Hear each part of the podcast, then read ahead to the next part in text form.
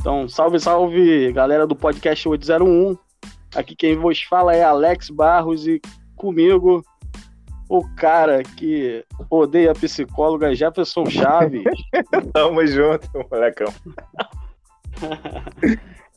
e ele que é o arquetipo do coronel, capitão Nascimento, na verdade, né? Coronel Nascimento, Mauro Cortez. É. Boa noite, boa noite a todos. É uma satisfação imensa estar participando aqui dessa, desse bate-papo. E estamos aí. Então vamos lá, vamos lá, Mauro. Vamos começar. Vou te fazer uma pergunta.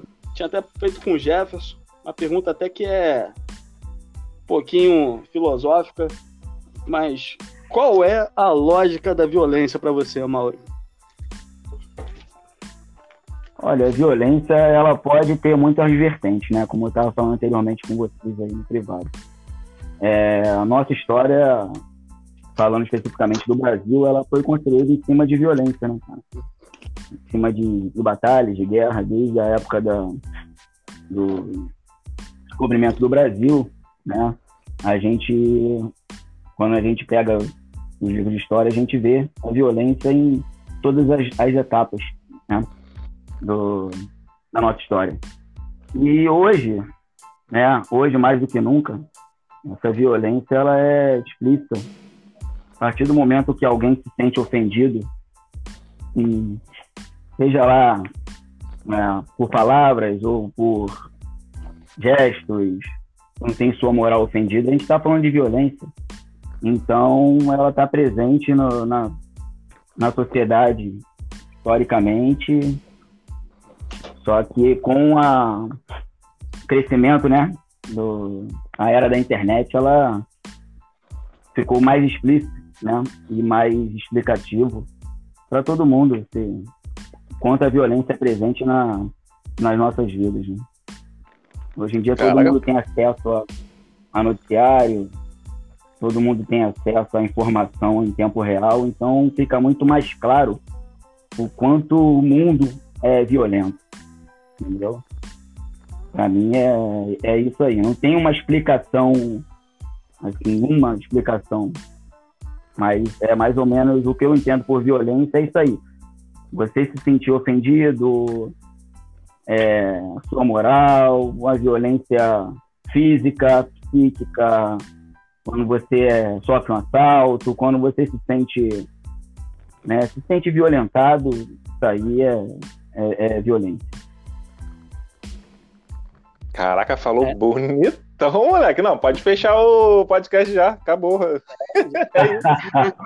já sabemos tudo. Tá? Eu vou fazer uma pergunta agora, uma outra pergunta, o Maurinho. Qual é a política de segurança pública do Rio de Janeiro hoje em dia?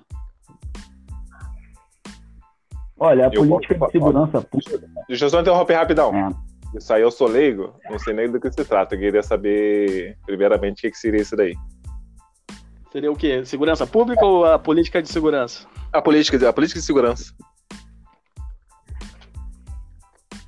É, a política de segurança pública hoje, hoje, né, é, se preocupa muito com a imagem, a imagem do, do Estado, né, a imagem da, da corporação, falando mais da Polícia Militar, que é a, a instituição a qual eu pertenço. Né, então, a segurança pública hoje ela se, se preocupa muito com isso, com a imagem do Estado. Então, a política adotada hoje não é mais aquela política do, do enfrentamento, aquela política de partir para cima, né? É uma política mais de proximidade, né? De justamente tentar tirar essa essa imagem que grande parte da sociedade tem da polícia truculenta, da polícia violenta, não é? Então, hoje, nos bancos escolares da, da, da Polícia Militar, e que nos é muito cobrado, é isso, é, é uma polícia de proximidade. Principalmente a partir das UPPs, adotou-se muito essa, essa política. Porém, a violência ela está presente, né, no nosso dia a dia. A guerra, é, ela tá, a nossa guerra é real. Então, é, nós vivemos aí em duas, duas bem distintas, né? Que é você lidar com a proximidade com a sociedade e, ao mesmo tempo, você combater o crime, né? E é bem complicado, é bem complicado essa, essa situação. Mas a política de segurança pública do Rio de Janeiro hoje é essa, é de proximidade, né? É uma polícia mais parceira da, da sociedade do que uma polícia que daquela imagem violenta de que só quer saber de, de combater criminalidade. Não é bem isso. Basicamente tirar aquela imagem de monstro que a polícia era, porque pra gente, quando a gente que cresce em comunidade, a gente tem essa visão quando a gente é pequeno, tipo, caraca, os malucos aqui, tipo, tem um inimigo lá fora, entendeu? E a gente vê que basicamente é o contrário. A gente vê que, a, de certa forma, a polícia quer tirar esse, essa imagem ruim e, tipo assim, poder contar com. Pode contar comigo, entendeu? Isso é uma imagem boa de. galera. É, é verdade. Lembrando que polícia e política, eles têm a, me a mesma etnologia, né? A, a, mesma, vem da mesma fonte, que é a, o polis, que é comunidade, né? E polícia deveria, na verdade, papel dela, defender a população. Mas hoje você acredita que a comunidade, ela sente confiança no trabalho da polícia, Mauro? Olha, é, no dia a dia, no dia a dia como policial, nós enxergamos as, as duas coisas andam lado a lado. Um, uma abordagem, entendeu? Você pode, uma pessoa passa e te agradece, agradece ali pelos seus serviços, se sente segura.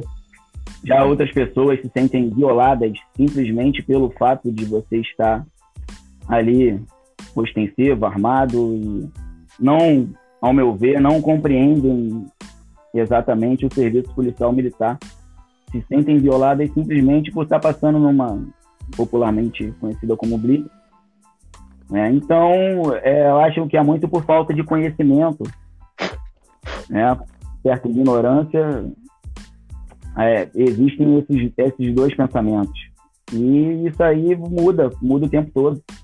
Eu já conheci pessoas que tinham uma imagem horrível da polícia e deram oportunidade de ver que polícia não é não é uma coisa ruim. Existem policiais ruins, entendeu? Da mesma forma que existem profissionais ruins em todas as áreas.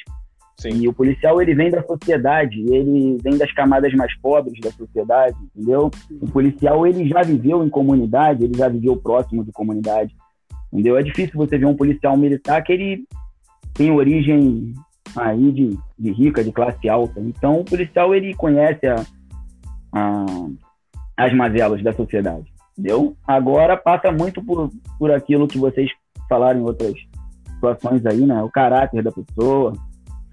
E aí você escolhe, né? Se você vai ser bom ou se você vai ser ruim. É, tu falou uma coisa bem interessante que o concurso para polícia, principalmente pra gente, né, que veio de uma veio lá de baixo, é uma fuga, né? Uma tentativa de fuga para a gente conseguir alcançar uma camada mais alta né, na sociedade. Eu vejo hoje, eu tenho vários amigos que eles fizeram o concurso exatamente para isso, para fugir da informalidade, do desemprego. E a maioria realmente vem de baixo, né? É muito difícil. Quem vem de cima geralmente são os oficiais que já tem que já tem já uma, uma base de família, uma família mais rica, vamos pode dizer assim desse jeito, né? É, por incrível que pareça, tem muitos oficiais também que também vêm da, da, das camadas mais, mais, mais pobres, né? São pessoas que estudam, almejam aquilo ali e conseguem, né? É, eu não vejo como um privilégio de, de, de uma classe mais alta, não. não. Ah, o quadro de oficiais da Polícia Militar, muitos que eu conheço, eles vêm de família famílias humildes, famílias tradicionais, entendeu? A polícia, no, no geral, ela é, ela é assim, representada por, por pessoas simples, entendeu? No geral, mas não, assim, a maioria, pelo menos. É show. É, é, eu vi aquele Gabriel Monteiro falando mais ou menos o oposto que você disse. Ele, ele veio dizendo que sofre muita. assim. Uma coisa meio. Uma, sei lá, um cala-boca dos oficiais, exatamente por isso, pela diferença social. Ele acha. Não sei, você que vive nesse meio concorda mais ou menos com ele ou não? Existe sim um, um sei lá, um tenentismo né, dentro da polícia militar ou não? Olha, é, eu respeito a opinião dele, óbvio, respeito a opinião de todo mundo, mas assim, o quadro de oficiais, ele é como o quadro de praças, é como uma empresa funciona, existem os bons, existem os maus, né? Existem os que usam do, sim, do tenentismo, como você falou, da hierarquia, né? E dentro desse quadro eu já, já, já lidei com, com oficiais muito bons, com realmente líderes, e já lidei com, com oficiais, né, ditos, ditos assim, maus, maus policiais. Né? Então eu não vejo, não vejo uma separação do, no quadro da forma que ele diz, assim, ah, existem os oficiais, existem a polícia do, dos praças.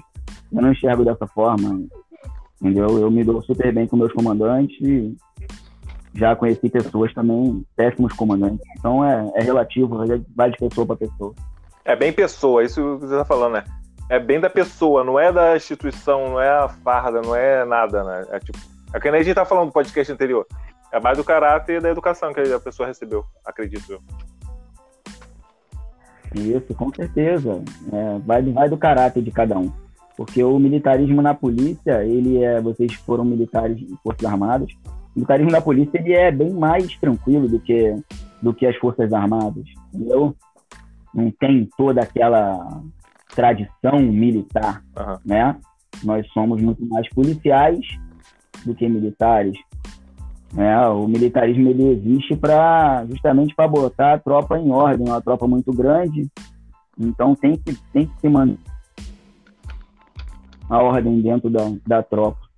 Mas por isso que não tem esse esse tenentismo, uhum. né? Que é um, um digamos assim, uma dito mais para as áreas do, das Forças Armadas. Esse, a polícia não tem, eu não, não concordo com ele. É a carteirada? Ponto, não, é mais essa questão da hierarquia mesmo, entendeu? O Mauro falou, eu não, eu não sabia que. Porque eu venho. Eu servi o quartel, e no quartel existe uma hierarquia muito, muito alta, entendeu? Eu, eu mesmo te falei, eu tive muito problema em relação a isso, hierarquia no quartel. Não que eu era, batia de frente, mas eu às vezes não aceitava tanto a questão hierárquica. Por exemplo, eu, acho um, eu achava um absurdo, tipo, ter dois refeitórios. Entendeu? Separado. Pra que dois refeitórios? É, ah, um para sargentos e praças, outro só para oficial, e a comida é diferente para oficial, entendeu? Isso é uma coisa que realmente eu não consegui entender. Você que era oficial? É, isso também existe. É, você é era bom, oficial. O bom, que agora nessa, o bom que nessa entrevista aqui tá rolando várias, várias patentes, né? O soldado, o marinheiro, o... Tu foi o que lá, Buda? Qual era o nome lá? Como é que é o nome da, na aeronáutica? Eu não sei. o aeronáutico eu fui até a soldado de primeira classe, né? Primeira classe? É, é soldado de primeira classe. Eu, antes de subir para cabo, eu, eu parei como marinheiro mesmo, fiquei um tempo fora e depois voltei como oficial. Então, meio que consegui ver o lado dessa parte um pouco mais alta, sabe? Que é a parte dos oficiais. E eu vejo exatamente o que o Mauro falou. É a pessoa, não importa aonde, qual é o quadro que ele tá, se é de praça, se é de oficial. Cara, é muito da pessoa. Eu, eu conheci comandantes que eram super humildes e foda, e líderes de primeira. Li... Nossa, comandante Marinho, comandante Marcelino. Cara, muita gente foda, muita gente foda. E, cara, ao mesmo tempo que vários comandantes, que eu não vou citar o nome, que eram bandos de filha da puta. Ao mesmo tempo, quando eu era marinheiro. Cara, tinha marinheiros que eram, tipo, muito foda. Muito. Os malucos eram muito inteligentes. Não era. Sabe aquele negócio que a gente falou da educação, da, do caráter? O cara. Tu vê que o cara lá de baixo é tem um caráter bom, sabe? De querer ajudar as pessoas, independente da função que ele tá. Se ele tá capinando um negócio, se ele tá fazendo limpeza num fuzil, se ele tá fazendo qualquer coisa. é da pessoa, sabe? É bem dela mesmo. E, tipo, tinha vários marinheiros que se achavam. olha só, por ser, às vezes, um número mais antigo, porque a gente sabe que ninguém é igual na, na hierarquia, não sei se todo mundo sabe. Mas quando você entra no quartel, você nunca é igual a alguém. Sempre alguém mais antigo, nem que seja por um dia. E tinha esse menino que, tipo, era um dia mais velho que o outro, então ele era mais antigo. E ele botava todos os mais modernos para se fuder, tipo, sem ter dó, sabe? Tipo, marinheiro, cara, sabe? Ninguém tá ganhando nada. Todo mundo tá ali na mesma, tipo, é, pra, é uma equipe que eu acho que tem que subir e elevar a instituição. Mas ele não via dessa forma, entendeu? E marinheiro, recruta, ganhando 256 na época, que a gente era o que a gente recebia. Não faz sentido. Então, tipo, é bem da pessoa, cara, não tem como. Isso é unanimidade. É. É verdade. E o Mauro fazer uma pergunta agora a respeito de, do governo. Qual é a influência do, do governo para, por exemplo, hoje, sei lá, eu não sei, você vai me dizer melhor, mas é o que eu estou vendo de fora. Hoje eu vejo que existe uma, um sucateamento da, por exemplo, da unidade pacificadora. Algumas, alguns alojamentos, eu vi que teve um caso de uma MP que estava investigando, que tava mulheres e homens dividindo o mesmo banheiro, o mesmo alojamento Existe mesmo essa, esse sucateamento ou é só coisa da mídia mesmo? Não, sem dúvidas, sem dúvidas existe. O que aconteceu foi que, falando especificamente das, das UPPs, na época, na época do Cabral, né, muito dinheiro entrando, né, e ele, eu até concordo com o, com a ideia a ideia da polícia de pacificação, né, da, das UPPs. É uma ideia muito boa. A princípio, quando foi lançado, funcionou bastante. Cresceu de forma descontrolada. Resolveram abraçar o mundo, né, sem ter condição. E para fazer política, né?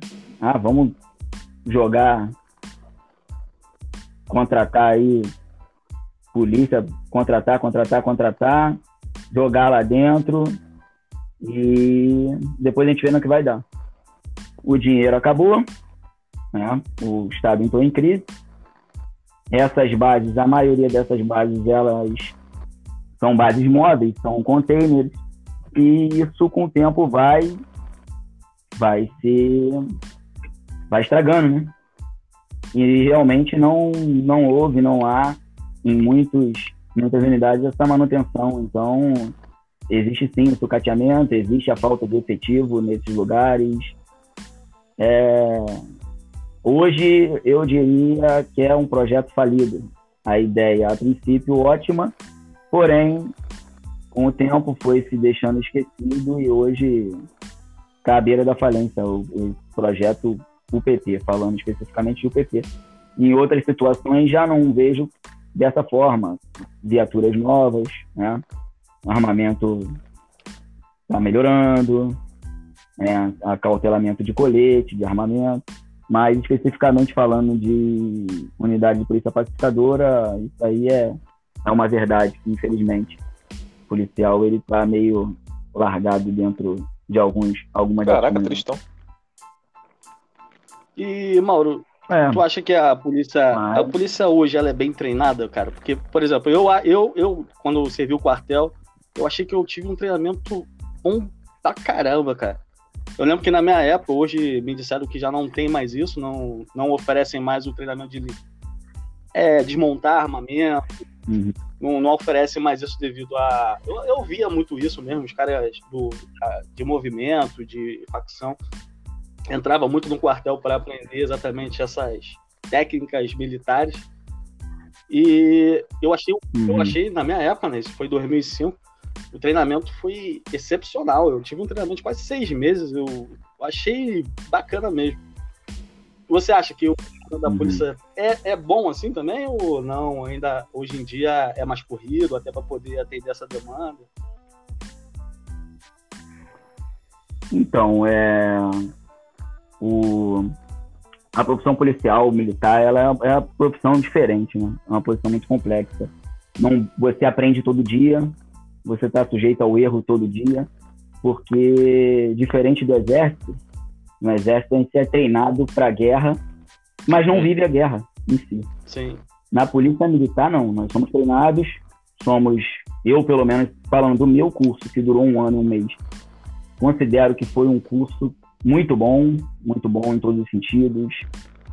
Né? São 32 matérias, onde eu aprendi muito, aprendi muita teoria, né? Mas a prática era diferente. A prática, a cada dia, a cada segundo, você pode. Uma ocorrência, ela pode te levar para vários lados. Entendeu? Então, não é o treinamento que vai te dar todo o suporte que você precisa na rua.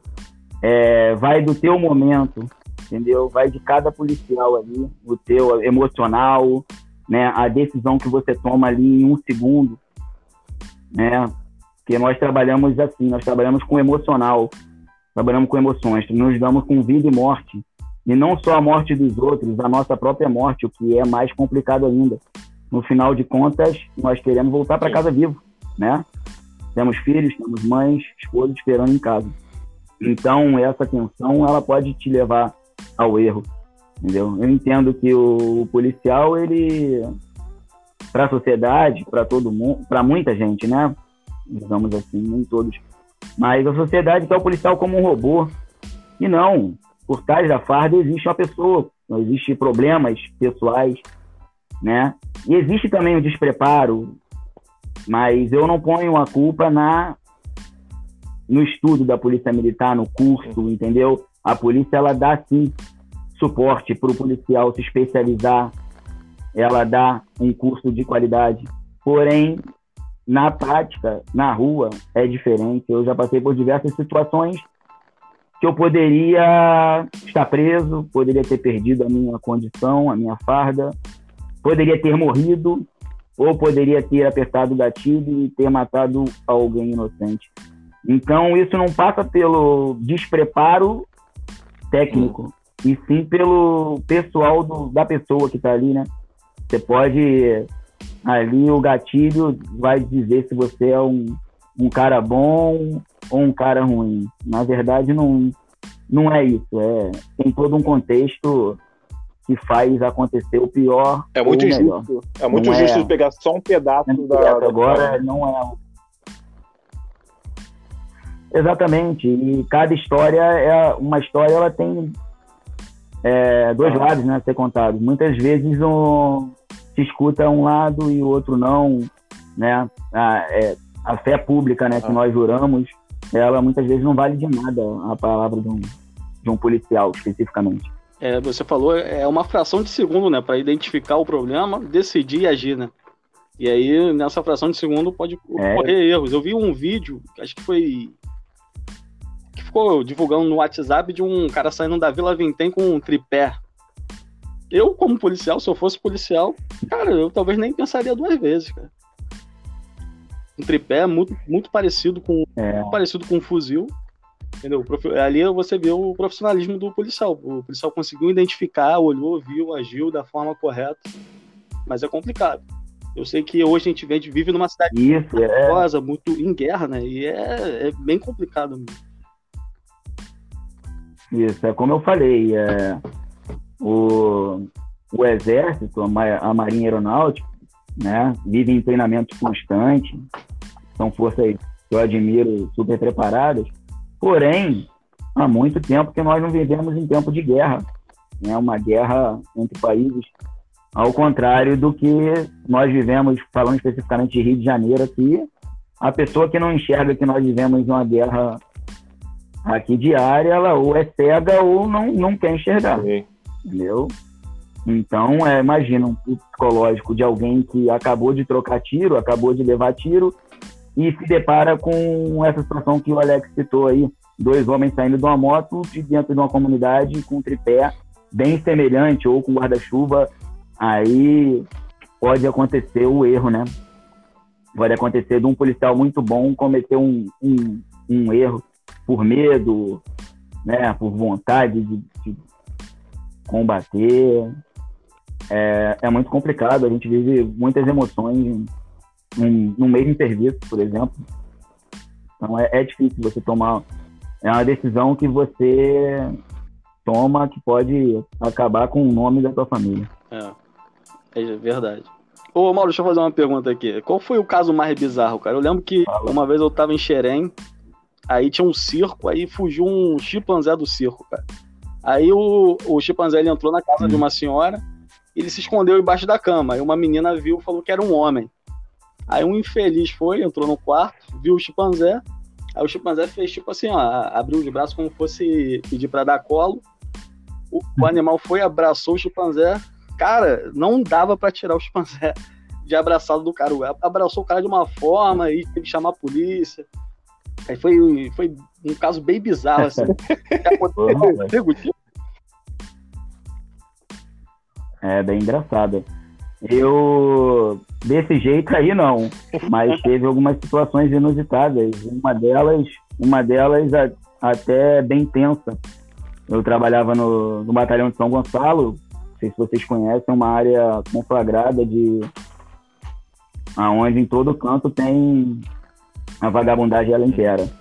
E num dia de, de serviço, estávamos eu e mais três policiais patrulhando, beirando uma comunidade, avistamos um carro com a lanterna acesa, o carro parado, um carro, acho que era uma Tucson, se não me engano, com os vidros escuros. Nós paramos na esquina, desembarcamos, tentamos efetuar a abordagem do veículo e o veículo bateu em, em fuga. Eita. Tentaram fugir, nós embarcamos, fomos atrás, ali nesse momento você passa a ter praticamente a certeza de que se trata né, de, de marginais da lei. E após, após uma perseguição aí por mais de dois quilômetros, mais ou menos, é, nós conseguimos abordar o veículo num, num posto de gasolina e, para nossa surpresa, já esperando vir os tiros, né, ou algo do tipo, me desce um, um travesti do banco do carona. E um homem do, do, do banco do motorista, travesti com um shortinho meio arriado, um motorista meio cabelo bagunçado e tal. E quando foi ver, se tratava só de um, um pai de família Levando. fazendo um sexo oral num travesti, que poderia ter causado aí uma desgraça, né? Uma tragédia para nós e para eles. Mas, graças a Deus, nós fomos profissionais naquele momento ali depois a gente riu muito, acabamos até né, dando aquela liçãozinha de moral normal, mas foi na hora foi depois ali foi engraçado, na hora foi tenso, mas depois foi engraçado. O cara tava só dando ali uma galada no travesti, achou que ia é, ficou envergonhado, ficou envergonhado de estar tá sendo abordado. Achou que ia passar vergonha, acabou que parou no posto de gasolina lotado, ou seja, passou uma vergonha dez vezes não. E, ô, Mauro, deixa eu fazer uma pergunta aqui. Existem muitos casos de homossexualismo dentro da PM, assim, cara? E é, é, é lidado normal ou não? Ou é igual no quartel, é crime? Olha, eu. Não, não é crime, não. Não é crime, não. O que é que é? Existe a razoabilidade, né? Um policial homem não existe a imagem dele passar batom, não é? Não existe a imagem dele querer usar uma farda feminina, mas o, é óbvio que existe casos de homossexuais em todas as forças, e isso aí é respeitado, respeitado normalmente. Né? Um policial é, não vai ser menos, menos profissional do, do que outro, porque pelas escolhas dele, opção sexual, ele tem que respeitar a farda, a imagem da instituição, mas é tratado com normalidade. Né? Pelo menos o que até hoje o que eu, o que eu vi, não tem diferença não. E aí, Jefferson, fala aí. Não, tô pensando aqui, Buda. Tu não falou que tava pensando em entrar na Força Armada? Eu? Então tá de boa, pô. Eu não volto, não. Nem tenho mais idade, cara. Agora, o, o, eu tava vendo uma estatística que, que é curiosa, né, cara? Que é com essa pandemia, muita gente ficou reclusa, muita gente ficou em casa e começou a aumentar muito o caso de violência contra a mulher, né, cara? Olha, isso, essa é uma, uma situação que quem está de fora, né, sociedade em geral, ela não tem noção. Não tem noção do quanto é, é corriqueira esse tipo de ocorrência de violência contra a mulher. Para você ter noção, eu trabalhei em Rádio Patrulha, que é o serviço que atende ocorrência de 190, e mais de 60% das ocorrências é, se tratam de violência doméstica. Realmente existe essa, infelizmente, esse grande número de, de ocorrências com crime contra a mulher, especificamente, né? A sociedade ela não tem noção do quanto eu, né, como entrei para a Polícia Militar já com, com 30 anos, não tinha noção da dimensão né? Achava até exagero, às vezes, quando tinha, quando tinha algumas é, campanhas né, de, de, violência contra a mulher, tal, achava exagero, porque no meio que eu vivia, eu não, né, no, no, prédio que eu morava, eu não via tanto isso. Mas realmente é, é absurdo. Existe muito ainda, muito. Mas deixa eu tirar é. uma dúvida agora, porque isso é, um, é, uma, é um tópico bem importante. É, tu acha que aumentou ou simplesmente a gente só consegue a gente consegue visualizar melhor agora? Tipo, manteve a mesma coisa e a gente só consegue visualizar agora porque todo mundo tá em casa, todo mundo tá assistindo notícia, porque na correria do dia a dia a gente acaba passando batido com essas coisas. Mas pode ser que não aumentou. Só é, continuou, acho, entendeu? Eu acho que não. Eu acho eu acho que não aumentou, não. Eu acho que historicamente é o que, é o, que aumenta é o acesso à informação, ah. né? É, o que aumenta é o número de mulheres que procuram, né? Que realmente procuram a polícia, que procuram a justiça. Isso aí, sem dúvida, essas campanhas, né? Elas ajudam muito nisso. Mas acredito que sempre foi assim. Nossa, é muito sinistro. Não, não foi implementado por, por causa da pandemia, não. Entendeu? Sempre existiu. Pô, interessante. E, e aí na, na Europa, ou, aí, especificamente na Irlanda, como que é?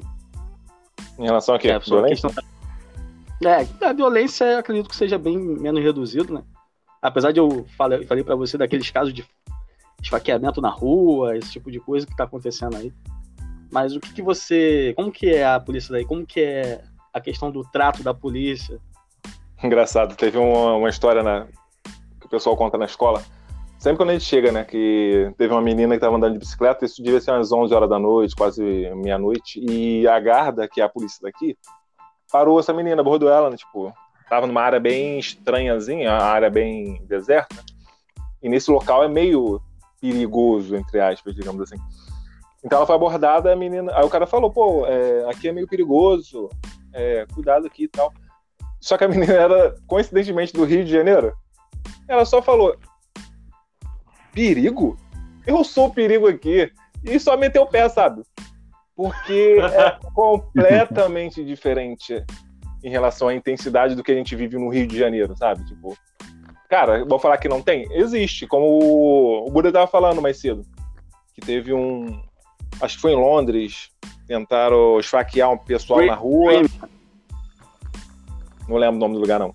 Mas, sabe, acontece tentaram esfaquear o pessoal, saiu notícia e tal. Cara, o que que não acontece no Rio de Janeiro? Sabe, isso aí é só uma terça-feira normal, entendeu? E eu tava falando com o Buda isso. Isso é muito bizarro, a gente achar essa, essa, essa violência normal, sabe? Tipo, a gente já chegar na rua e, pô, vou botar o celular no, no bolso aqui, na verdade vou botar aqui na parte da cueca, porque como eu vou pegar o 639, pô, vai passar numa área meio estranha, vou botar aqui na cueca, sabe? Normal, é simplesmente só normal. A gente só aprendeu a viver com isso. A gente às vezes não acha que tá violento porque a gente só acha que tá normal. E a gente chegou vivo em casa, entendeu? O que é muito bizarro. O... Aqui, todo mundo, é quando vem aqui pra Europa e vai fazer intercâmbio, é... fala a mesma coisa. Cara, só de eu poder andar na rua com o celular na mão, continuar a minha vida, continuar mexendo no celular na rua, nossa, isso aqui é o paraíso. Sabe, acontece violências aqui, acontecem assaltos, acontecem essas coisas. Não é na proporção que a gente acha normal, entendeu? Então é, é praticamente o paraíso. Acontece, acontece, normal. A gente só. Então, É meio calejado daí é- isso, sabe? A polícia daí é tranquilona, já. Tu já até invadiu o concessionário, né? Não, não é isso. o Mauro não estava na história quando eu contei. Eu tava. Eu, tava eu, eu comecei a trabalhar de limpeza aqui e eu tinha um carro da empresa para fazer as concessionárias. E normalmente eu faço durante o expediente. Só que nesse dia eu tinha outro trabalho para fazer no outro dia, então eu tive que ir na madrugada para poder adiantar meu serviço, porque senão ficar aquele, sem aquele dinheiro por causa do a gente recebe por hora aqui. Então eu ia, ia adiantar na madrugada aquele, aquele trabalho para poder ir na, no outro trabalho no outro dia. Beleza, eu corri nesse trabalho, disso devia ser umas 11h30, quase meia-noite. E eu deixei um pouco da concessionária aberta, da porta. Mas deixei fechada, porque, tipo assim, é o lugar meio deserto, não sei como é que funciona ali. Deixei meio fechado. Eu sei que eu tô tra trabalhando lá, limpando, varrendo as paradas, eu tô ouvindo barulho lá fora, como se fosse um vento, uma barulhada do portão. Eu, que estranho. Tá, beleza, continuei. Aí eu tô ouvindo barulho, eu ouvindo barulho. Quando eu fui ver, é alguém entrando. E como a gente tá falando, eu vim do Rio de Janeiro. Cara, eu não acho que vai acontecer alguma coisa que seja tão grave quanto acontece no Rio de Janeiro, entendeu? Então, simplesmente só. Cara, o que, que tá acontecendo? Eu botei a cabeça assim pra coisa. Eram quatro policiais, uma delas é feminina. Quatro policiais entrando, com a arma na mão, meio que chegando assim. Bom. Aí eu falei. What's happening? tipo, o que, que tá acontecendo? Aí elas, ainda com cara, tipo, meio tenso, os quatro assim. Aí eles viram que o meu, o meu uniforme tava com o mesmo nome do, do carro lá fora, tipo, eu tava com a vassoura na mão, tava comendo um biscoito na hora, tipo. Só olhei, tipo, assustado. O que, tá acontecendo? Aí ele. Ah, cara, não acredito que tu só- tá só limpando. Puta. Aí nisso a adrenalina deles já baixaram, já começaram meio que rir. Inclusive, meu. O meu, meu cabelo ele tava amarrado meio que com o coque da Chun-Li, sabe? Eu tava com o cabelo grande. Cara, tava bizarro. Eu sei que deve ter sido a história deles na madrugada lá do, do departamento. Só que, como, como você falou, primeiramente, cara, estão assaltando a loja e nessa hora vai dar merda. Cara, os caras foram super tranquilos, os caras foram super de boa. Quando eles me viram, só falaram, não, é tu que tá limpando? É, Não, porque alguém viu o portão lá fora, passaram lá fora, e nessa hora normalmente não tá aberto, então ligaram pra gente. Minutos a gente tava aqui. Então aí eu falei, pô, beleza, tá, foi só isso, mano. Se quiser ligar pro meu chefe tal, ele, não, não, não precisa não. Tô vendo que tá com uniforme aí e tal, tá de boa. Só saíram. A única coisa que eles falaram no final pra sair foi o seguinte: eles, tu tá com a chave daquele portão lá fora? Tem como abrir pra gente? Porque pular o muro foi foda, mano. Cara, foi a parte mais engraçada que eu achei do, do rolê. Mas os caras são super tranquilos. Aí eu tô achando. Desculpa. Porque não fala. Tô achando que o Alex quer entrar na. Tô achando que o Alex quer entrar na, na, na, na etapa mais polêmica aí. É o que eu tô esperando. Ah, não, né? eu, Tô eu, esperando eu, um- ele, ele um tá enrolando, bom. eu acho. Ele tá deixando pro final, agora tá ele- ligado? É, até agora ele só, agora ele só perguntou sobre a estrutura da polícia, tal, como funciona. O que eu tô esperando ele vir na, na, na parte que ele quer entrar. É. né? Ele te perguntou aí a respeito de como é a polícia na Irlanda. Não tem como comparar, por exemplo, não tem como comparar a polícia na Irlanda com a polícia Não, especificamente do Rio de Nossa. Janeiro. Não tem como comparar a polícia de São Paulo com a polícia do Rio de Janeiro, Aham. entendeu? Não tem como comparar a polícia militar do Espírito Santo com a polícia do Rio de Janeiro. Em nenhum desses locais é, existe o que existe aqui no sim, Rio de não, Janeiro. é, é, é, é injusto Então, essa comparação, não tem imagina- como, entendeu? É, exatamente. Você, você polícia no Rio de Janeiro, região de Janeiro, tem lugares onde interior, onde duas viaturas patrulham pô, super tranquilo.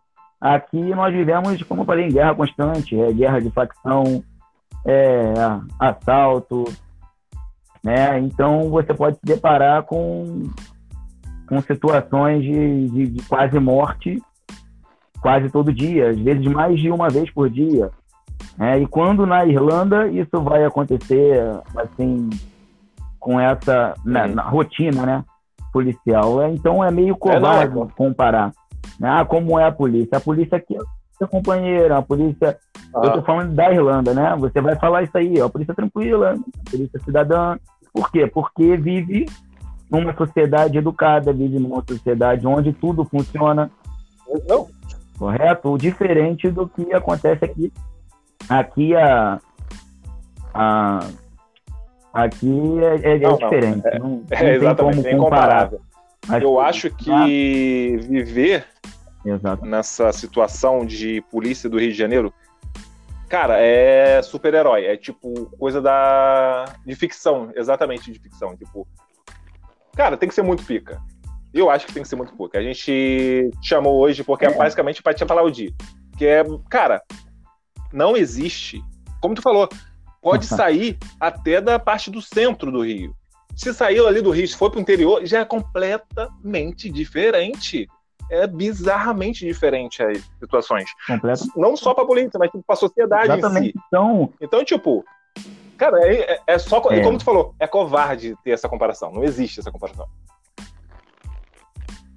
Exatamente. E se fala muito da abordagem policial no Rio de Janeiro. Certo? Se fala muito da abordagem policial.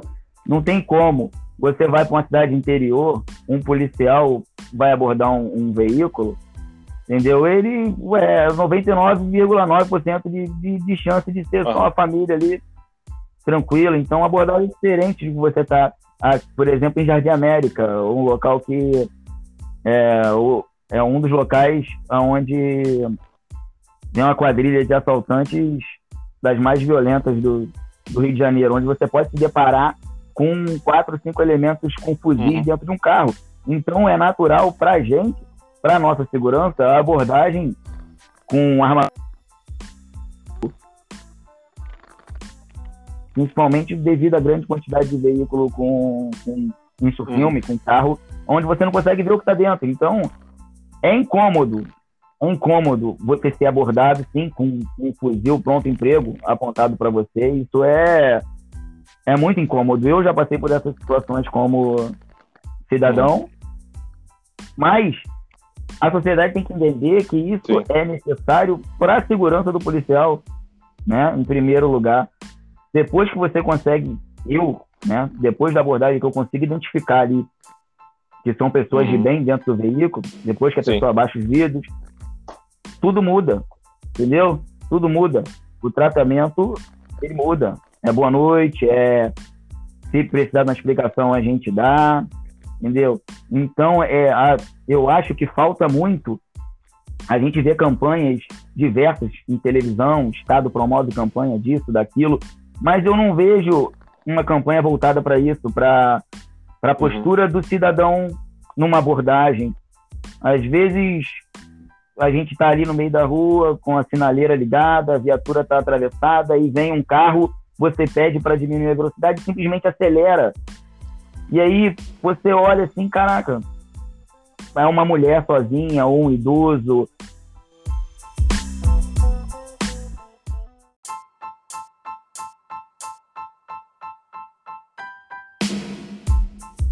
Isso que ele falou é interessante. Ele tá falando aí, ó. Ele falou interessante em relação à visão de quem. Tipo, campanhas para a população, sabe? Não só ah, a polícia tem que ser mais tranquila, a polícia tem que ser mais tranquila, mas, filho, Vamos ser sinceríssimos okay. aqui. Tá ouvindo, Mauro?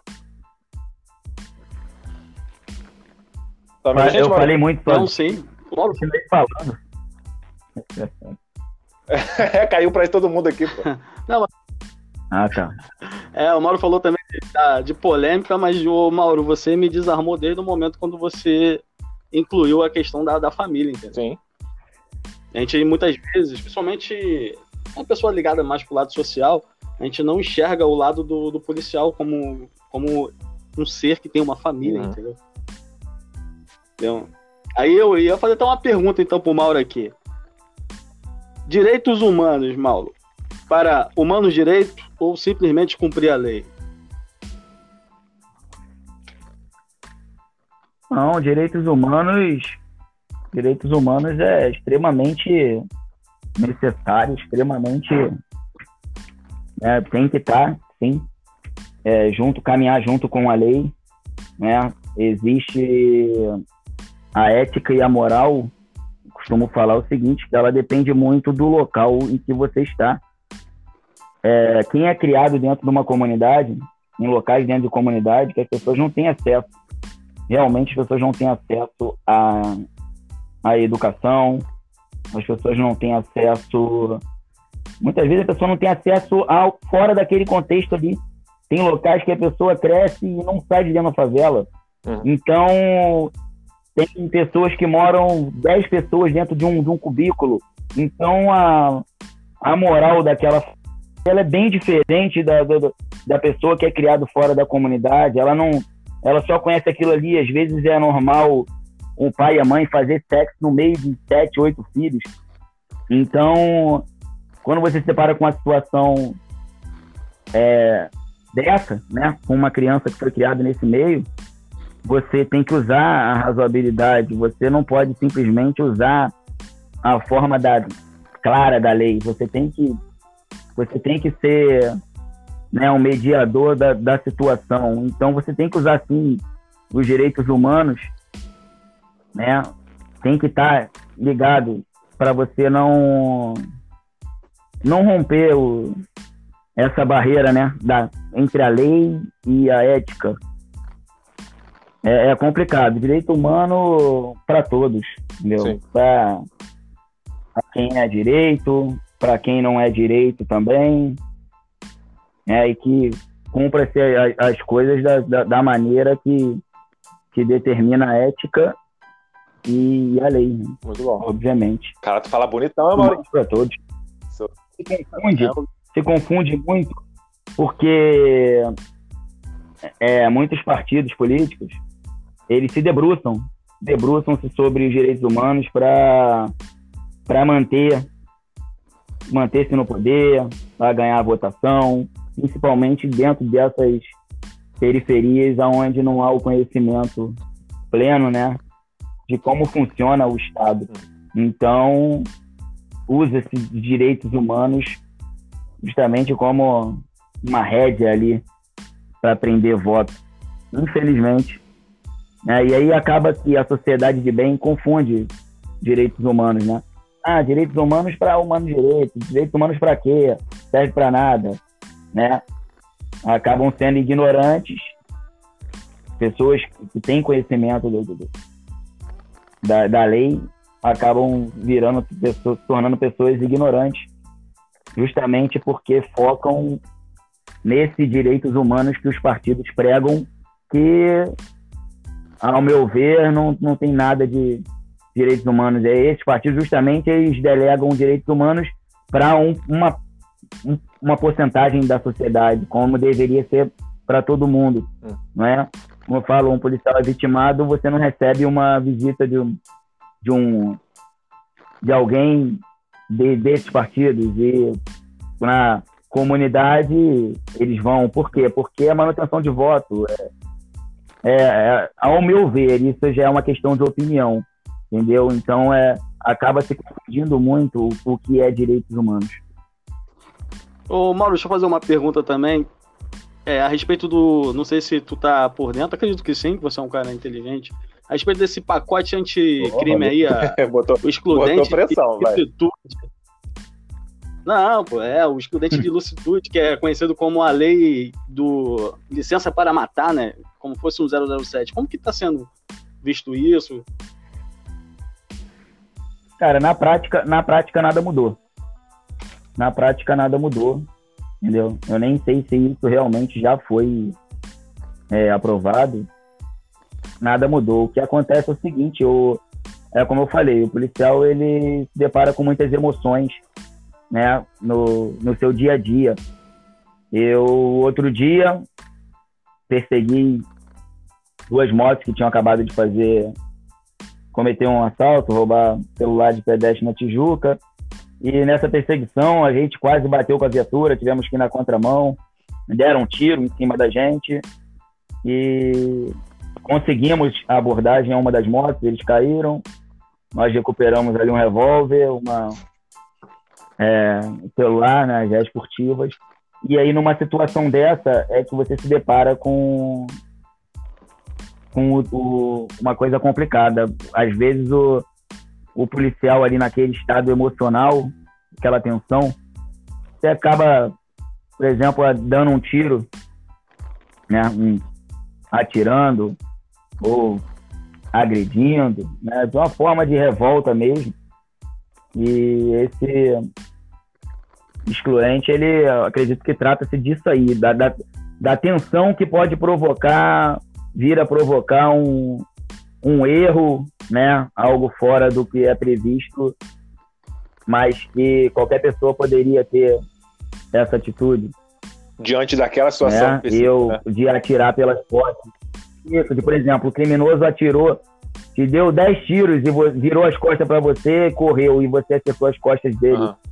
Por exemplo, seria aí um.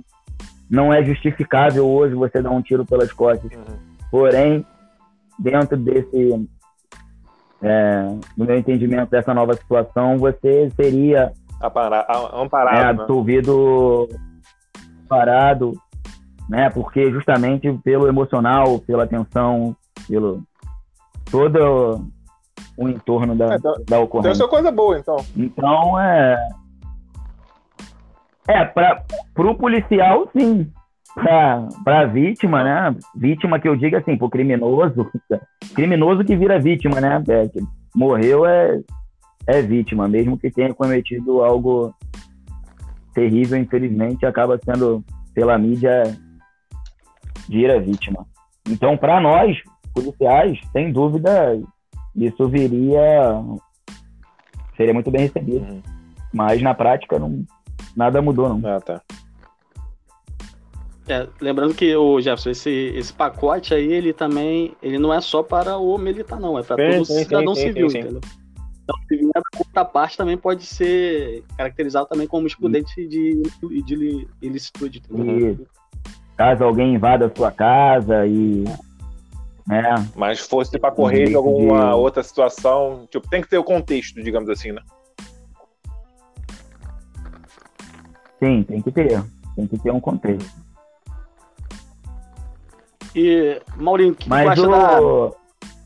Fala. De quê? Não, pode falar. Não, pode falar. Não, o que, que tu tá achando dessa... Não, já dessa balani... é, bananização da, da violência, né? Hoje a gente vê aí programas. Antigamente eu lembro do jornal o Povo, que era bem escrachado. Nossa. Era um jornal que uhum. é, era bem pesadão mesmo na nossa época aí, nem existe Acho mais. que existe, existe. Mas existe é. realmente um. Eu não sei, jornal é meio não, bem difícil, né? Mas, é. é. E o que tu acha dessa banalização da, da violência escrachada hoje na televisão? É, como eu disse, né? A violência ela tá, ela tá entranhada na sociedade desde os primórdios. Aqui, falando especificamente de Brasil, então já, já virou uma coisa tão comum que as pessoas banalizam, né? A sociedade ela banaliza. Já há muito tempo isso acontece, só que com as redes sociais isso fica escancarado, né? fica escrachado. E quanto à mídia, a mídia ela vende notícia que, que dá ibope, né? E notícia ruim é que dá ibope, né? uhum. entendeu? A violência é, é, o que dá ibope, então é o que nós vamos ver aí. Essa semana, essa semana tem um vídeo circulando, vocês, não sei se vocês viram, de um, uma guarnição de polícia militar socorrendo um, um neném com certeza não tinha mais de dois meses, que estava engasgado ali. Aquela criança ali estava roxa já, provavelmente ia morrer, e os policiais socorreram e salvaram a vida dessa criança. Vocês tiveram acesso a esse vídeo? Não, não cheguei a ver, não. Não. Pois é, porque não vende notícia, entendeu? O que vende é coisa ruim. Depois eu vou passar para vocês. Vende a bala perdida, né? A bala perdida que o policial comprou é. e blá blá blá, é. blá blá blá. Foda. E não é só, não é só da polícia, não. Não é só da polícia, não. É, é bombeiro, entendeu? outras forças que sejam. O que vende é tragédia. O que vende é tragédia. Coisas boas não, não vendem notícia. Então, na mídia, a violência é escrachada. Vale, vale mais a pena passar uma reportagem de duas horas na RJTV aí, falando só de coisa de violência do que tratando de coisas boas. Eu acho que tem que ter sim a exposição de desse tipo de, de coisa, violência por parte da polícia, violência por parte de, de, de criminosos, é, as coisas ruins da, da, prefeitura, do governo, tudo isso, mas acho que tem que valorizar sim as coisas boas, é, devem ser valorizadas, né? Infelizmente não são, mas existe muita coisa boa ainda. Ainda tem muito polícia bom, ainda tem muito bombeiro bom. Ainda é, tem muita gente boa nesse mundo. É, poder... mas o, o que se vende é muita gente boa, tem. Ainda tem muita gente boa. Tá? A sociedade ela tá doente, mas ainda ainda tem muita gente boa. Na rua eu consigo enxergar isso. Pô, bacana, bacana. E aí, Jefferson? Eu ia falar da. É porque o Mauro falou dessa parte de essa parte da exposição, e eu estava pensando na, numa uma notícia que eu li uma vez, eu estava até pesquisando sobre algumas coisas sobre violência. Não sei porque na época eu estava pesquisando sobre isso, mas eu estava ouvindo falar sobre a. Acho que era alguma matéria de trabalho. Sobre a violência controlada. Porque, como o Mauro estava falando, às vezes não é a notícia boa que vai vender, é a notícia ruim. Então eu vou lançar a notícia ruim porque eu quero lançar o meu programa aqui de política ou o meu produto de acordo com essa coisa ruim que eu vou anunciar. Então eu vou anunciar para todo mundo na Globo ou em alguma rede que vá poder expor para máximo de gente possível. E a gente sabe que a televisão hoje é uma, uma, uma mídia muito manipulativa em relação a isso. Então eu vou expor essa parte ruim, essa parte ruim para tudo, para poder vender o meu produto para poder vender. Isso é, isso é uma forma muito covarde de, de anunciar, se anunciar ou se promover. Mas é muito usado e a gente só não vê porque só não sabe dessas informações. Como o Mauro falou, a falta de informação é uma coisa ruim. Exatamente. É, é como eu falei, toda história ela tem dois lados. E muitas vezes um, um lado não é, não é ouvido. Vou dar o exemplo de uma situação que aconteceu ontem.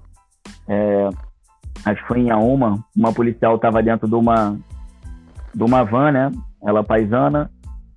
E discutiu, não sei pelo motivo, acho que foi porque queria descer num lugar e o motorista da Kombi não queria.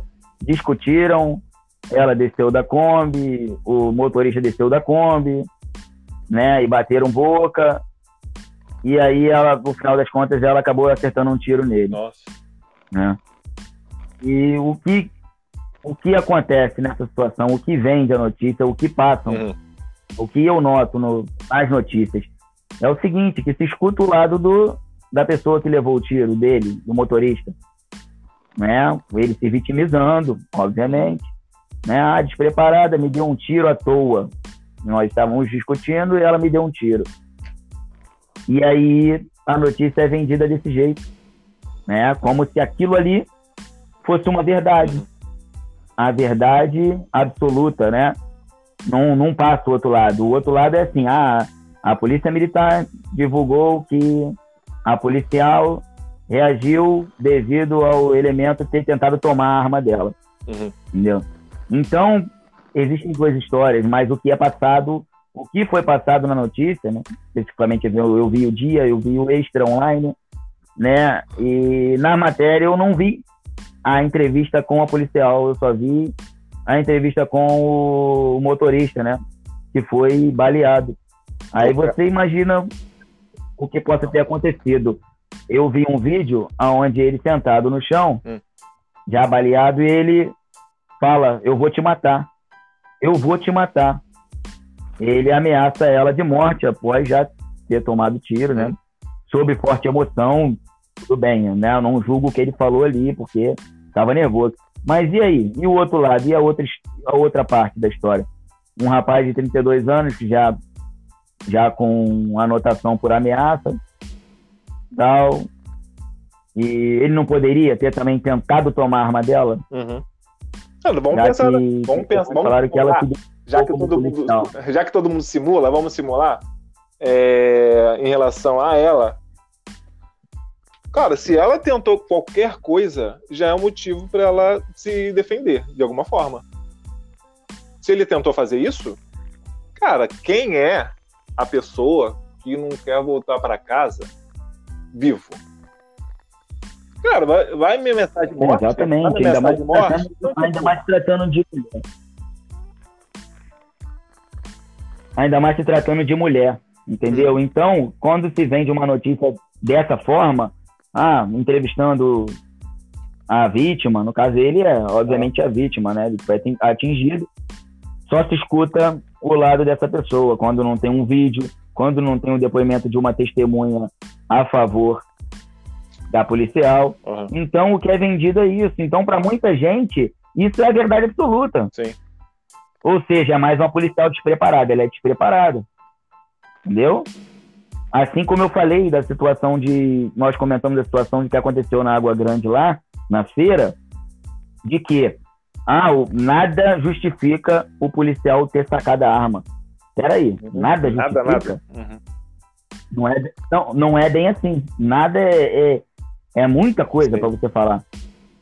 Pode ter acontecido algo, algo que justificasse. Entendeu? É, então, é como eu tô falando, existe, já existe essa mítica de, de, do policial estar sempre errado, né? Ser violento, ser truculento. A mídia vende essa imagem. Isso aí é só não, também só não enxerga quem não quer. Sim. Só não enxerga quem não quer.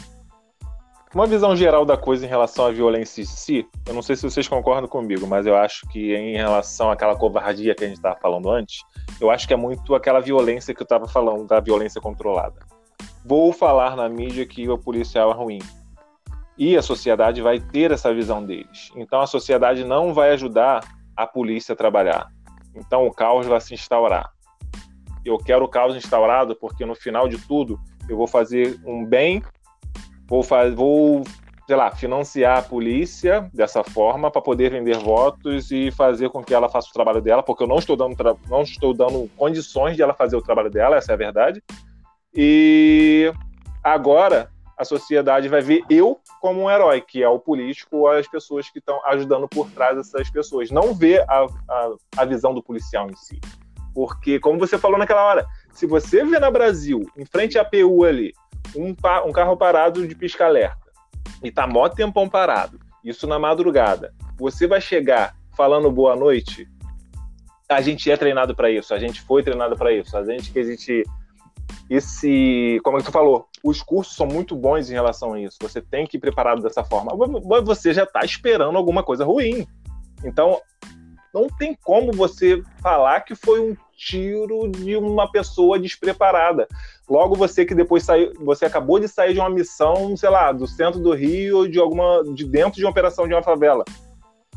Sabe, você já tá com a adrenalina alta e você vê a situação e você tá esperando alguma coisa ruim. Aí quando você vai ver, é só um, um pai de família tentando levar, tentando se divertir na rua, entendeu? Isso ninguém mostra, isso a, a mídia não mostra, porque como você falou, não vende e não é uma coisa não é, não é vendável e, na, e não, não, se promove. Então isso é uma coisa ruim. Então Sim. tem como acabar com essa violência? Sim. Eu acho que o sistema não faz acabar a violência, porque eles se beneficiam muito com isso. Entendeu? É, mas o que, que acaba a violência, o Jefferson?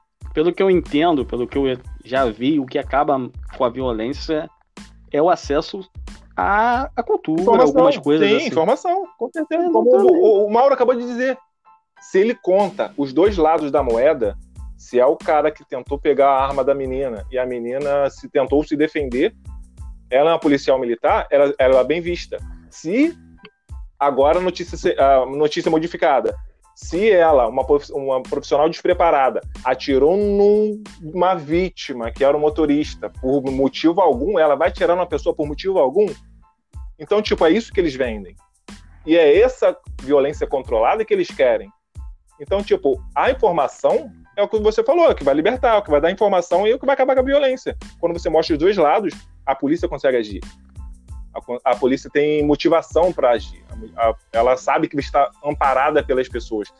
Cara, ela, ela é bombardeada por todos os lados. Não tem como você ser uma pessoa de bem se a mídia é contra, entendeu? Porque a mídia domina tudo, filho. Isso, não, não isentando aqueles profissionais, aqueles péssimos profissionais, como sim, eu falei sim. no começo, né, que existem entre todos os meios. As, as, infelizmente, existem frutas podres em, em toda a safra. Sim. Existe. Existe sim, existe corrupção, existe é, safadeza, existe covardia, existe despreparo emocional. Isso é, eu não tento esconder e nem deve ser escondido. Porém, para toda situação existem dois lados, entendeu? Para toda situação existem dois lados. E eu não vejo isso na, na da mídia, entendeu? E infelizmente muita gente não ignorante acredita em tudo que em tudo que, é, que a matéria diz, né? Com todo respeito aos, aos profissionais, sim. aos jornalistas, tal. Isso é coisa ruim. O que vem de notícia parece que é, é colo, parece que é para colocar a sociedade sim. contra o Estado. A única coisa que eu vejo é isso. Né? Na, representado pela, pela polícia. Entendeu? Mas vamos lá, Alex. Vamos falar de corrupção aí, solta a voz. eu ia... ah, quer falar? Calma, mas eu ia falar exatamente disso. Eu tava... Cafezinho, é, falar do cafezinho, é, o, ca... O cafezinho, entendeu? Eu vi, um, eu vi um caso, eu vi um caso muito bizarro, Mauro, recentemente que foi, a gente sabe que o Rio de Janeiro ele é segregado, tem inúmeras facções. E eu vi a venda do, de um traficante, né? O policial pegou um traficante para vender em outra, em uma área rival estranho, cara. Eu, eu, eu, eu como negro, é. eu sou um cara negro, eu sou um cara que eu vivi em comunidade, então eu sei eu sei bem como que é essa abordagem policial. Eu vivi isso na pele, entendeu? Eu acredito, eu não sei, você pode estar aí para me desmentir, mas eu acredito que existe um estereótipo de, do, do bandido, entendeu? Ah, o cara que anda de bermuda, sei lá, sem camisa e boné, esse cara tem a tendência de ser bandido. E muitas vezes não é, é a sua forma como você consegue, uhum. você se veste, entendeu? Porque é a condição que você tem no momento. Às vezes você não tem como se vestir melhor. Sim, com certeza. Entendeu? E aí eu penso dessa, eu penso dessa forma, entendeu? É. Que eu já, eu já passei por situações bem complicadas com a polícia, entendeu? E não estou dizendo Sim. nada de questão de preconceito ou racismo, porque a maioria dos que dos policiais que me abordaram eram negros, mas eu acho que existe sim um estereótipo de bandido na, na vista de um policial médio, entendeu? Não, concordo, concordo com você. Existe, eu não concordo, não. Existe um estereótipo do, do banco. O... Existe a forma de se vestir, sim, específica. Existe a forma de, de andar, existe a forma de falar. E não tem como, é, numa abordagem, tipo assim, passar um senhor de idade numa calçada bem vestido, com a Bíblia embaixo do braço, e atrás dele um jovem, né, um boné na cara, uma roupa, é, digamos assim, uma, uma roupa que é muito usada por, por bandidos, né? Um traje, um jeito de andar ali. Então, é, é obviamente uma viatura policial, policiais, se for abordar um dos dois, vai ser abordado, sim, a pessoa que tem um estereótipo né, semelhante ao que, que se usa. Mas essa abordagem ela tem que ser feita com dentro da lei, dentro de, do devido respeito, não é como se fosse abordar o senhor de idade. Assim eu faço, entendeu? Se eu vejo dois jovens com um estereótipo saindo de uma comunidade num horário entendeu? Eu vou fazer abordagem, entendeu? Isso não quer dizer que são bandidos, eu não vou tratá-los como bandidos, uhum. entendeu? Eu trato como eu trato Isso não pessoa. quer dizer... Boa noite, meus camaradas, encosta na parede, por favor. É assim mesmo. Não é, eu não vejo como preconceito, eu não vejo como preconceito. Dentro de uma comunidade, dentro de uma comunidade, é, inclusive, a maioria das pessoas, elas se vestem dessa forma, porque é o meio que hum. vive. Não é porque o bandido usa, não. É, é o meio que vive. As mulheres usam shortinho, entendeu? Os homens usam roupa preta, boné. Não é preconceito, é mais, mas pode ser que seja. Seja, seja um traficante. Entendeu? Dificilmente o, o traficante ele, é, ele é burro. Ele, para sair da favela, ele não, não bota uma, uma blusa social, um sapatinho. Ele sai exatamente daquela forma. Entendeu? Agora, a abordagem, ela tem que ser feita com o devido respeito. Independente se você está abordando um evangélico com a Bíblia embaixo do braço ou um pedreiro que está saindo ali entendeu? Já abordei diversas pessoas, diversos trabalhadores, com maquita, com, com quentinha e vestido da forma onde se veste naquele local, entendeu? Então, é a forma que você aborda, não é você abordar. As pessoas têm que aceitar que a abordagem policial é uma coisa normal, é um trabalho da polícia. A forma que se aborda é que é errado, entendeu? É, boa noite, meu camarada. Encosta, por favor. Tá com arma, você tá com droga, você tá de posse de algum ilícito? Não, senhor. Então, com licença, eu vou lhe revistar. Essa é uma abordagem padrão da Polícia Militar. Você se identifica, por favor. Acabou ali. Boa noite. Muito obrigado pela colaboração. Vida que segue. Não, não uhum. existe preconceito da minha parte, especificamente, quando eu faço uma abordagem dessa. É isso. Nossa. Entendeu? Não existe. Entendeu? Existe a minha segurança. Se eu achar que, que eu não estou seguro, eu vou estar com a minha arma em punho, pronto, emprego. Depois que eu ver que eu estou seguro, e agora acabou. Mas eu já abordei pessoas de terno e gravata da mesma maneira, médicos. Senhor, desembarque e bota a mão no teto do carro. Eu sou médico. Senhor, não perguntei o que o senhor faz. Senhor, desembarque e põe a mão Eu no acho que aí vai a, o negócio que tu Entendeu? falou da população ajudar. Porque, cara, a abordagem é normal. Se você não tá errado, cara, só faz Exatamente, a abordagem, só deixa. Porque o cara vai se, se é, sentir seguro, mas... foi, entendeu? Nossa! Mas exi exi existe abordagens abusivas, entendeu? Eu mesmo já passei por uma de. Eu tava, volta eu tava voltando, eu estudava à noite, tava voltando do, da, do colégio da época. O policial me abordou, me deu um tapa, cara, no pescoço. Nem, nem me perguntou nada, me deu um tapa no pescoço. Entendeu? Depois de um tempo, eu, eu fui. Eu fui. A gente vai vivendo, a gente vai reencontrando as pessoas. Eu reencontrei esse policial, cara. Cheirado pra caramba lá na, na favela, lá na, na vila. Entendeu? O cara consumia drogas pra caramba e era o agente público, cara. Uhum. Entendeu? Então existe sim umas formas mais abusivas. Existe, existe muito. Agora é como eu, vou... eu falei, existe muito, existe muita laranja podre no, no meio da, é de qualquer profissão. Mas eu vou te fazer uma, uma fazer uma não, pergunta. Não, não, não, é, não Antes de fazer a pergunta para ele, vamos fechar esse assunto, porque esse assunto tá maneiro. Em relação a isso é. que você tá falando, em relação a essa pessoa, você não vai me dizer que não tem um engenheiro de produção que vai fazer a contagem errada do estoque para levar alguma coisa para casa dele tem pessoas e pessoas em cada profissão, filho. Engenheiro da computação, vai ter alguém corrupto, vai ter alguém que não tem o caráter, como a gente começou no começo do podcast. Cara, é pessoa, ah, não é abordagem. Eu ia falar dessa abordagem porque eu lembro que quando eu fui visitar a filha do Pará, é, personagem recorrente do nosso, uhum. do nosso podcast, eu fui visitar a filha dele, minha afilhada, tava eu e meu primo, a gente todo mundo, é, todo podcast praticamente vai ser todo mundo a mesma coisa. A gente saiu da comunidade, era Yacari, a gente saiu da comunidade, meu primo tinha uma moto, dois caras numa moto, saindo da comunidade. Eu estava largado porque a filha dele nasceu na madrugada, eu fui lá ver na madrugada. Foda-se onde que era, eu queria ver minha filhada. Fui ver, a gente estava saindo, fomos abordados. Cara, não estávamos devendo.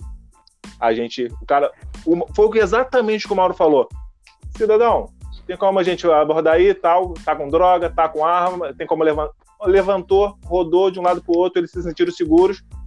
Pô, beleza. Tchau e benção.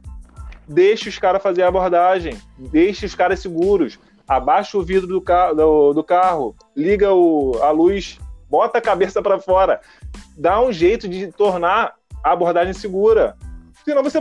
Cara, a polícia não tem como identificar se você é marginal ou não, filho. Você pode estar fazendo até esses, todos esses procedimentos, quando o cara chegar na tua janela, a pessoa tirar a porra da arma para fora e te dar um tiro na cara. Eles não têm como saber se é seguro. Não tem como. Eles não têm bola de cristal. Então vai ser abordagem de todas as formas. Como ele falou, só é preconceito se é diferenciado. Para você eu vou tratar assim, para você tratar assim. Se ele trata todo mundo, e eu acredito que todos são tratados da mesma forma, tirando essas pessoas, essas laranjas podres que ele falou, não tem como você não ser abordado da mesma forma. Então, tipo, mão para cima, mão na cabeça, sabe? Só deixa.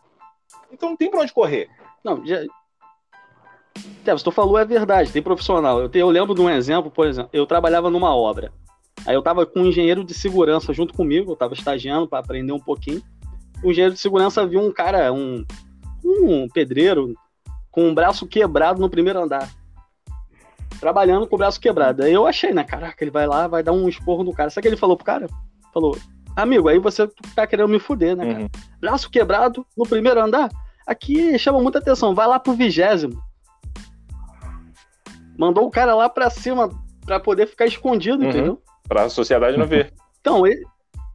é, cara, existe laranja podre em tudo que é lugar. Isso é verdade, entendeu? Mas uma abordagem dessa, entendeu? Uma Hum. abordagem que o cara, o cara nem fala contigo, já te dá um tapa. Uma vez que. Eu lembro que assim que eu tinha voltado do Uruguai, eu comprei um celular.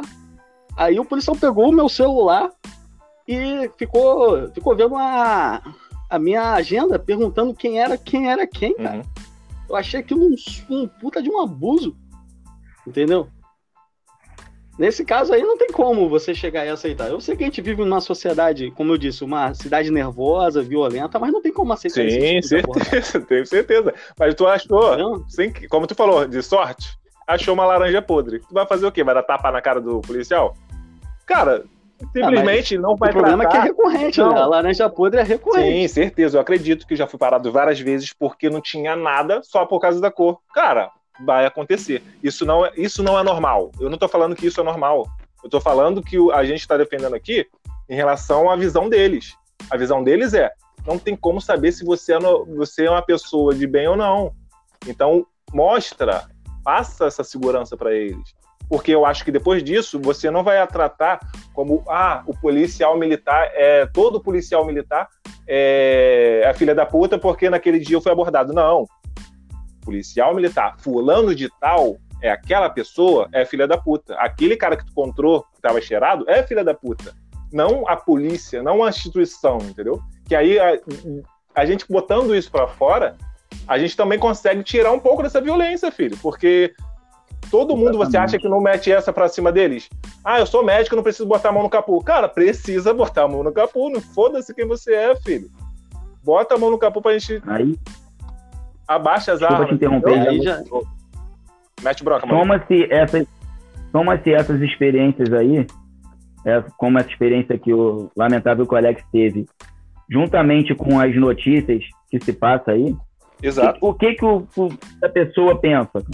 Você só vê coisa ruim, se você já passou por situações ruins, entendeu? É, é- leva a pessoa a pensar o quê? Que a polícia é isso aí, é despreparada, é truculenta, é violência, é violenta, entendeu? Uhum. Que o, o- o serviço policial militar ele é, ele é assim, e é só só existe erros, entendeu? Só uma coisa que a outra eu não julgo não, quem, quem pensa dessa forma. Sim, sim, sim. Eu tento, tipo assim, se eu tiver a possibilidade de conversar com as pessoas, né, mostrar o, o- que tudo tem dois lados, né, eu, eu tento fazer isso, mas é, não me, não tenho nenhum problema com quem, quem pensa diferente, não. Não. É, Sim, é acho que- super acho que- normal até. Eu acho que a comunicação é isso. A comunicação é você botar pra fora e botar esses alinhamentos em, na mesa para todo mundo ver, como a gente está falando, expor essas informações para todo mundo ter noção dessas informações, como a gente está fazendo aqui. Então, tipo, eu não tinha essa visão. Estou tendo hoje. Olha que pica. Imagina todo mundo ter acesso a essa informação, mas não vai ter. Vai ter informação, acesso lá na televisão do que o, da- do que o Mauro estava falando. A menina despreparada, a instituição militar não prepara as pessoas e acontece isso aí. Não é assim, entendeu? Todo mundo é preparado da mesma forma, mas pessoas usam as informações que elas recebem e o conhecimento que elas recebem pro bem ou pro mal. Então é pessoa, não é a instituição em si, entendeu? Mas eu vou fazer a, a pergunta do mal. Existe muita ou não existe corrupção dentro da Polícia Militar do Rio de Janeiro? Chega a ser até engraçado perguntar se existe muita. Se não... É engraçado, né? Você querer. É engraçado, eu vou cortar, o- eu vou cortar o. Mauro. Aham, eu vou cortar o Mauro antes. Só pra poder fazer um adendo aqui. Tem. Tem corrupção nas escolas, filho. Tem corrupção em Tem engenharia. corrupção em tudo quanto é lugar. Então, Você tipo, pega cara, um ônibus à noite, o motorista te pede pra passar por trás e dá o dinheiro da passagem pra ele. exatamente. Eu já conheci caixa de supermercado que tinha treta de você dava um dinheiro pra caixa do supermercado, ela passava as coisas mais caras e ela não batia. Exato. sabe? E tem gente que rouba merenda de escola. Tem. De política, então, eu não falo nada, mas isso aí existe em, em todas as profissões, cara. Sabe? Todas unânimes. existe Eu em todos que os é lugares, como eu falei. tem- É- a sociedade, ela é, é doente. É doente, exatamente. Então, cara, é- é- essa é a resposta. Eu acho que não tem outra. É, não tem. É claro que existe corrupção. É óbvio que existe corrupção. Existe muita corrupção. Não é tem pouco, não. pessoas, né? Existe corrupção de, do coronel até o soldado mais moderno. Existem Uhum. corruptos. Entendeu? Não é só o praça, não. Existe corrupção médica. Existe é, corrupção aí, ó, para ultrapassar a fila de, de transplante. Isso aí está em, tá entranhado na nossa sociedade como uma, como uma pandemia, sabe? É, parece que é uma doença que não tem cura. Infelizmente, a gente tem que se debruçar naquilo que, que vocês já falaram na, em outra, outro bate-papo aí, que são os nossos princípios, os nosso, o nosso caráter. Entendeu? Eu, como policial militar, eu prezo muito o nome que, que vai na minha farda, sabe? O nome da minha família. Então, eu tento botar, botar na balança sempre, sempre isso, voltar para casa vivo e a minha imagem é a que vale, sabe? Eu não defendo a instituição em si, a instituição, eu defendo o meu nome, sabe? Eu defendo a, a minha família, os meus valores. Eu só quero passar que existem muitos policiais bons, muitos. Eu trabalhei com vários, entendeu? Não tenho tanto tempo de polícia, dois anos. Tive a oportunidade de trabalhar com muita gente boa, pouquíssimas pessoas ruins, sabe? Muita gente boa e pouquíssimas ruins. Então, é, acho que deveriam ter mais, mais campanhas. O Estado deveria fazer, sim, para que a sociedade veja o outro lado da moeda. Não é, é só esse lado que a, a mídia lindo. mostra. Seria lindo mesmo. É, é perfeito. É, não, realmente não, não, Entendeu, Alex? não, é, não, realmente não mostra, mano.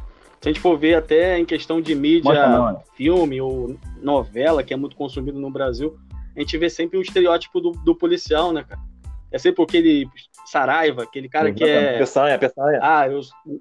É o Peçanha, aquele que é meio miliciano, aquele que dá tapa na cara. É sempre assim. Nunca tem um lado de um policial que tem família, no teu caso aí, que vai ter uma, uma, uma princesa aí mais pra frente. É, é bem E complicado. venha com saúde, nossa menininha. É. Agora eu vou te fazer uma Eu vou pergunta. passar pra Ô, você, vou passar pra você. ô Maurício, eu vou fazer uma pergunta aí, relativa a isso de, da tua filha aí e, e polícia. A polícia, ela tem uma tendência, né? não a polícia, mas o homem tem uma tendência a ser ma- machista, né, cara? Tu acha que tu vai ser machista com a tua filha, cara? Eu tenho filha, eu vou dizer pra você, eu sou. Filha da puta. Cara, eu, eu já tenho uma de 8 anos. Eu já tenho uma filha de 8 anos, né? Eu tenho um casal, é minha terceira, é meu terceiro, é, Ah, é a segunda menina que eu tenho.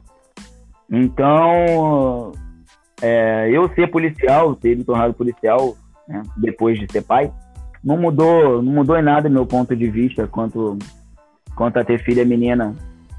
Eu, eu acho um absurdo isso, esse machismo de, de pai, né, da filha. Eu tento ser amigo dos meus filhos, né, tento estar sempre inteirado com a, a vida deles na escola, né, em casa, conversar bastante, porque vai chegar a hora que, né, filho a gente não cria pra gente.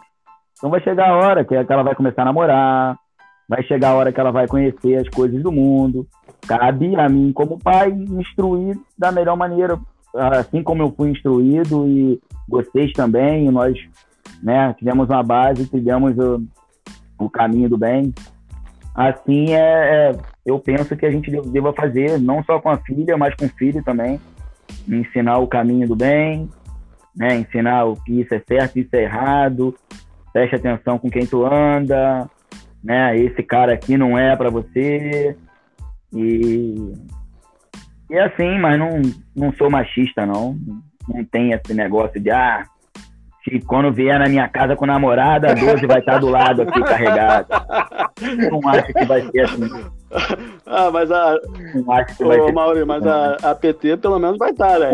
Se entrar no caminho dela, se, se entrar no caminho dela, aí a coisa já muda, né? Mas não tem é, esse terror psicológico, não. Eu sou super tranquilo quanto a isso. Pelo menos por enquanto, né, cara? Tem, vai fazer nove anos. Não posso falar daqui a dez anos como é que vai estar, mas no momento não, sou, sou, sou bem tranquilo quanto a isso. Bacana. E aí, Jeff, você mais alguma coisa? Não, acho que tem que terminar porque tá grande pra caralho já, viado. É, já tá, já. Caralho, tá muito Mas grande. eu vou, Ah, vou ter que dividir. dois, né? Eu vou ter que dividir em dois, cara. Dois de 40 pra ficar Não, legal, cara, senão tá não vai dar pra. terminando É, mas de qualquer forma, Mauro, muito obrigado aí, cara. Foi Ah, muito bacana a conversa Legal, aí. Pô, hoje foi, Bem hoje foi esclarecedora, sinistro. entendeu? É, isso aí a gente é nossa, nossa causa, nossa meta. Lembrando sempre que é, isso aí é o. Lembrando sempre que é, é o meu ponto de vista, entendeu? É, é o meu ponto de vista, eu respeito o, qualquer outra pessoa, mas acho interessante, assim, passar um pouco do que eu vivencio na, na rua, né? Um pouco de serviço policial, né? Porque é, pela mídia, né? E isso não é passado, né? Muita gente não conhece o serviço policial militar da, da forma que um policial pode pode retratar, né? E é isso. Eu que agradeço aí pelo bate-papo. Quando tiver outros podcasts aí a respeito de qualquer assunto aí que vocês queiram me convidar, eu tô aí também para fazer perguntas, para debater. Muito bom. Tamo junto. Então, beleza, Mauro. Já vai ser convidado. Então vamos lá. Valeu, tchau. Beijo, neném. Valeu, um abraço.